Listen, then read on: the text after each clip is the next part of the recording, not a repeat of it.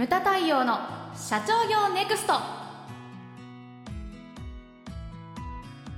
皆さんこんにちは。ムタ太陽の社長業ネクスト。番組ナビゲーターの奥脇彩です。太陽さんよろしくお願いします。はいよろしくお願いします。はい太陽さん、はい、えー、今回のテーマはですね、はい、非接触で接触するというテーマです。はいこれ、えーと、そうハセディが持ってきたテーマなんですけれども、はいはい、この間あの我がですね、うんうん、えー、オーディオビジュアル局に、はい、あの新人の西目君が、うん、はい、入りまして。おめでとうございます。おめでとうございます、そこでですねちょっとあの部署で、はいまあ、緊急事態宣言も明けたし、うん、部署でちょっと、まあね、あのこじんまりにはなってしまうけど、はい、歓迎会をやりましょうということで私も、ね、はい、はい、行ってきたんですよ。ほうほう。でそこでですねその、まあ、パレスホテルのいいな。パレえ進めていいですか？はいどうぞ。パレスホテルの1階のグランドキッチンに行ったんですよ、はい、うん、でそこで行ったらですねもうメニューなんてないんですよね、うん、うん、でパレスはほらあの全国経営者セミナーで使ってるからあの前から知ってたんですけれども、はい、部屋にあるほらルームサービスとか、うん、そういうのもないんですよ。QR コード読みそうね。チェックインの時に確か言われるんですよ、この QR コードでメニューがとか、うん、出ますっていうだ、うん、あのホテルのルームサービスのメニューとか季節によっても変わったりするじゃないですか。そう、ねはい、そうするとそれをまた作って全部屋、うん。あのよくファイルとかに入ってるじゃないですか、それを全部変えなきゃいけない大変ですよねそうその苦労とかを考えたら、やっぱりコストの面でもそうだし今そのコロナ禍なんで誰が触ったか分からないものをそう、ね、あといちいちその毎回毎回消毒しなければいけないというね、そういったものを考えるとあの非常に便利ですよね。そうですね、うん、あの接触頻度というのが下がるわけじゃないですか、はい、だから感染のリスクも下がるということで、うん、今、ホテルだけじゃなくてレストランとかでもメニューを、うん、あの QR コードに読み取るところが非常に増えてる、ね。うん、増えてますね。あとなんかね、あやちゃんさっき言ってたけれども、はい、タッチパネルも非接触で最近できるようになそうですね。あれびっくりしました。あの JAL さんの。俺はチェックインの、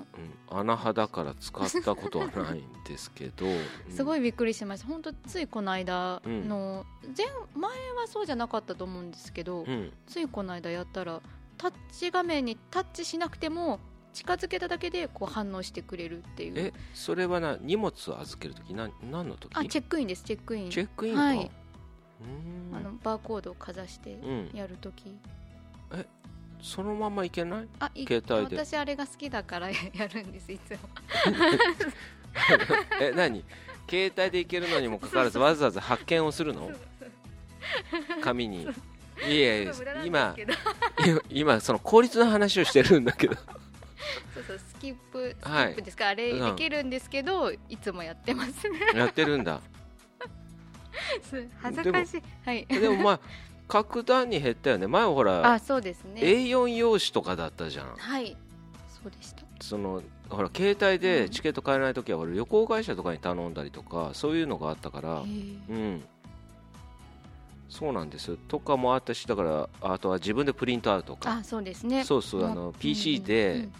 えーと、予約をして、プリントアウトしてそれを持ってくんだ、うんうん、そうだそうだ。昔そうでした。そう、うん、ちょっと前のこと忘れるねね人間ね。忘れちゃいますね。そんな時代がありましたけれども、はい、そうそう。でそれで何を言いたいかって言ったら、あのまあ、今非接触の話をしてるんですけれども例えばその中にアンケートも組み込んだりとかそれからクーポンであったりとか、はい、そのお友達紹介特典とか、うん、そういったものをそのおお友達に飛ばせたりとか、うん、そういったものがあるともっと面白くなるんじゃないのかなと、ね、だから、非接触の話はしてるけれども接触の機会をどうやって取るかというのも、そのメニュー自体をこう誰かに送れたりとか、うんそうすると面白いと思うんですよね。うねうん、うん。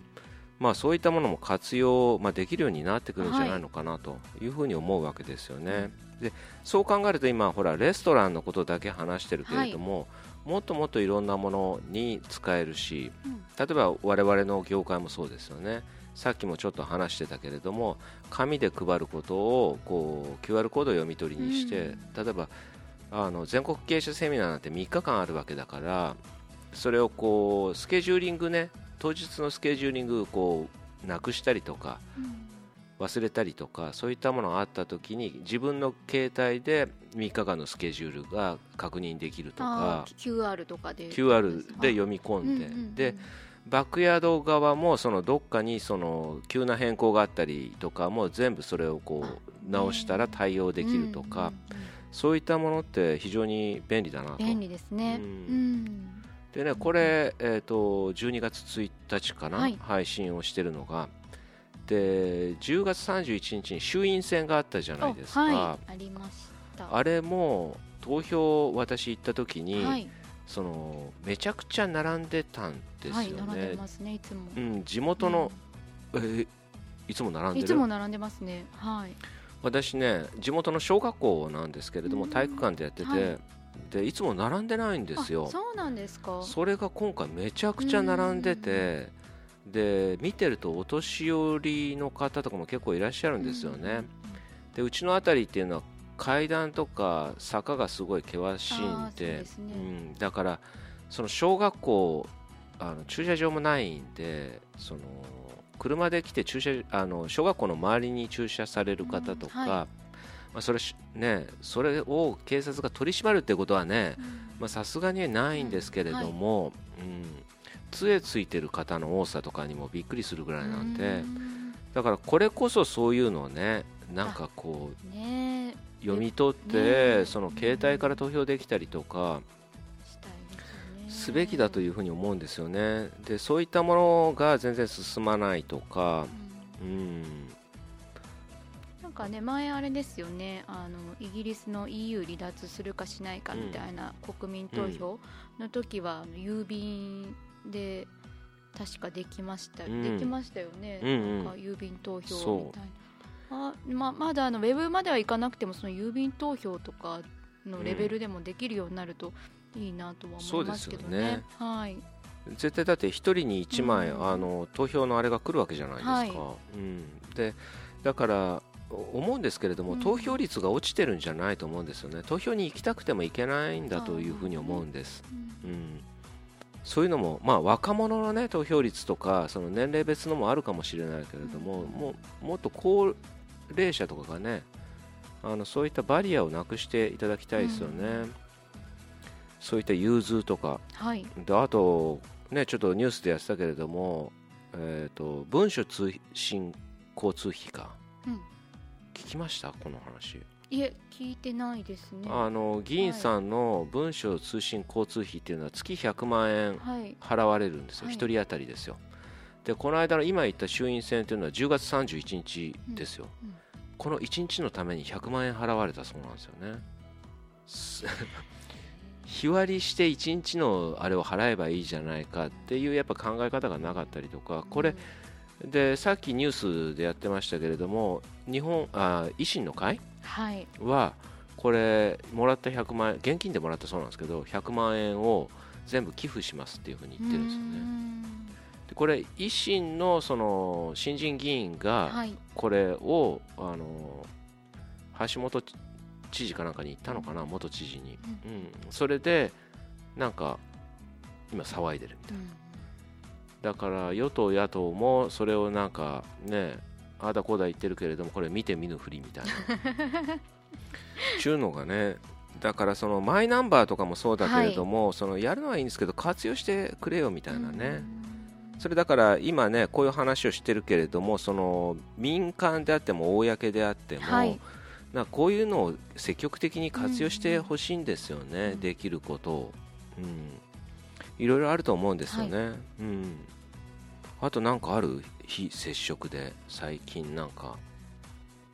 あれですね。さっきあの長谷沢ディレクターが言ってましたけど、うん、もうこういうのやるにしてもやっぱりこう、なんかシステムとかいろいろ大掛かりなことをしなきゃいけないお金がかかるみたいに思いがちなんですけど、うん、なんか今そのさっき言った JAL さんのタッチパネルの件ではないんですけど、あのそのタッチパネルを導入するとなるとお金がかかるけどどこかの会社さんがその今あるタッチパネルにあるこう枠っていうんですか、うん、をこう上にこうつけるだけで非接触のタッチパネルになるっていうものがあったりとか、うん、結構そういうなんかすぐに始められるようなツールとかも出ているようですので本当あのー、お金もかからず時間もかからず、労力もかからず、始められることって結構あるんだなっていうのは、はい感じていますけれども。あうちもありましたね、その受講票に QR コードをつけるとか、うですね、ね今、はいはい、あの、テストが進んでて、うん、今まさにあれですよ、多分隣で、あの隣の会議室で、会議室で成田常務がパレスホテルさんと打ち合わせの最中なんですけどちょうどその話を、うん、さっきもそう、うん、でそれで受付をちょっと簡略化やっぱりね何百人も来る。そうですよね、うん、だから、うん、であと接触も今まであったわけじゃないですか。受講票を切って判券を渡すっていう、はい、これまあまあだからねそれ自体もちょっとどんどんどんどんなくなってくるみたいな、でさらに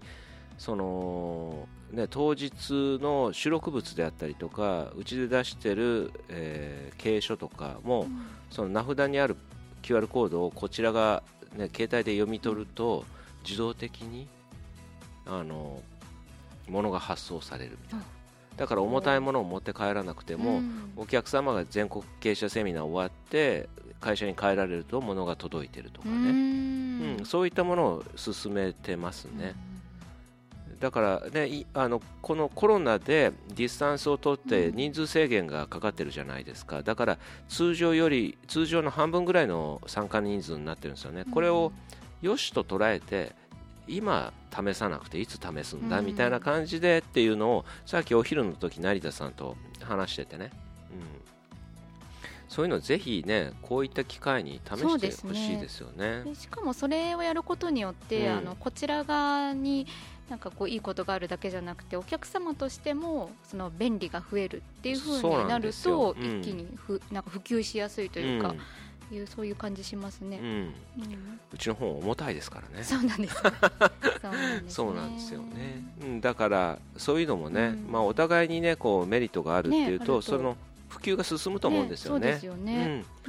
だからこれ聞いてる皆さんもその自社にとってねそういったもの、非接触接触っていう、まあ、テーマになってますけれども、はい、でも他にもいろいろあると思うんですよね。うんうん、そういったものをまあ取り組んでいただきたいなというふうに思います。はい、無駄対応の社長業ネクストは全国の中小企業の経営実務をセミナー書籍映像や音声教材コンサルティングで支援する日本経営合理化協会がお送りしました。今回の内容はいかがでしたでしょうか？番組で取り上げてほしいテーマや質問などどんなことでも番組ホームページで受け付けております。どしどしお寄せください。それではまた次回お会いしましょう。